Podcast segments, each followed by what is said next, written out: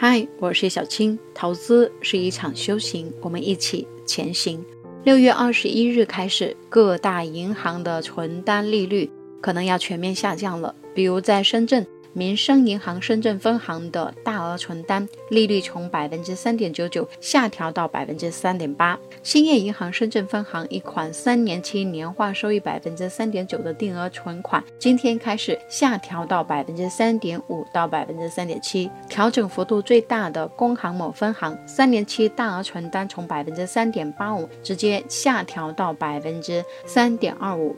调整的幅度达到六十个基点。为什么银行现在在降存单利率？因为全国银行机构存贷款定价机制要改革了。咱们国家现在的银行存款利率上限定价方式是基准利率乘以倍数。今年六月一号，在北京就开了一个市场利率定价自律机制工作会议。以后呢，银行存款利率上限定价就是将从基准利率加上基点。改革之后，各象限的利率有升有降，其中一年期以下的存款利率就可能有所上升。一年期存款利率呢维持不变，而一年期以上的产品利率大多有下调。所以六月十九号。各大银行存单遭到疯抢的话题还冲上了一个热搜。比如说，你本来三点八五的利息，三年期存款，现在呢降到了百分之三点二五。假设你有十万块钱，原来满三年收益有一万一千五百五十元，现在呢就只有九千六百元了。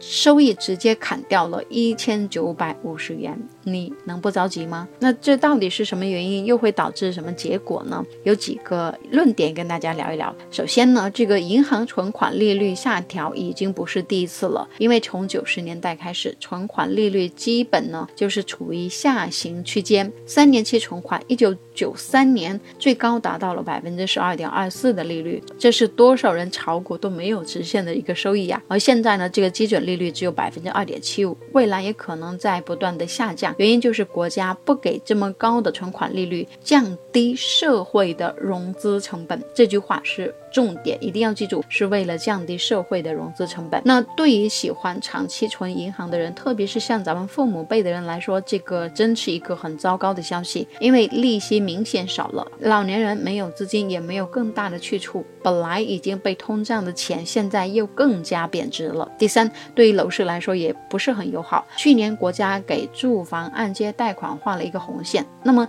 一些银行存款利率下降，现在的存款就减少了，贷款也。相应的减少，就会导致没有更多的房贷额度，所以未来的房地产住房按揭贷款会进一步的收紧。现在呢，很多地方二手房已经开始停止贷款了，那么也就意味着楼市的流动性会进一步的收缩，新房价格上不去。二手房呢也卖不出去，那楼市获利的渠道就没有了。基本上楼市就是保持现状，不能让你太高，也不能让你太低。那钱不去银行，也不去楼市，大家想想，钱能去哪里呢？这无疑就是对股市和债市最好的消息。未来资金肯定会源源不断的流向资本市场。所以在这里呢，也给大家提一个醒：你看这次银行利率的调整跟以往是不同的，因为这次对于存款、股市、楼市还有这个。债券市场都会产生非常深远的影响。未来投资资本市场是我们的机会。能听到音频节目的你，不管你以前是怎么来看待投资赚钱这个事情，现在一定要开始重视。为什么呢？以前你可以靠存在银行买理财产品、买国债就可以获得还不错的收益，但未来不可以了。未来呢，越来越多的产品会变成浮动收益，也就是说风险是暴露的，没有人会给你去兜底，你的钱要靠你来守护。你的投资能力没有上来的话，你有什么办法去守护它呢？一不小心就会掉掉入到深坑当中，甚至血本无归。我之前经常在咱们视频号格局商学直播间里面，你跟大家说过哈，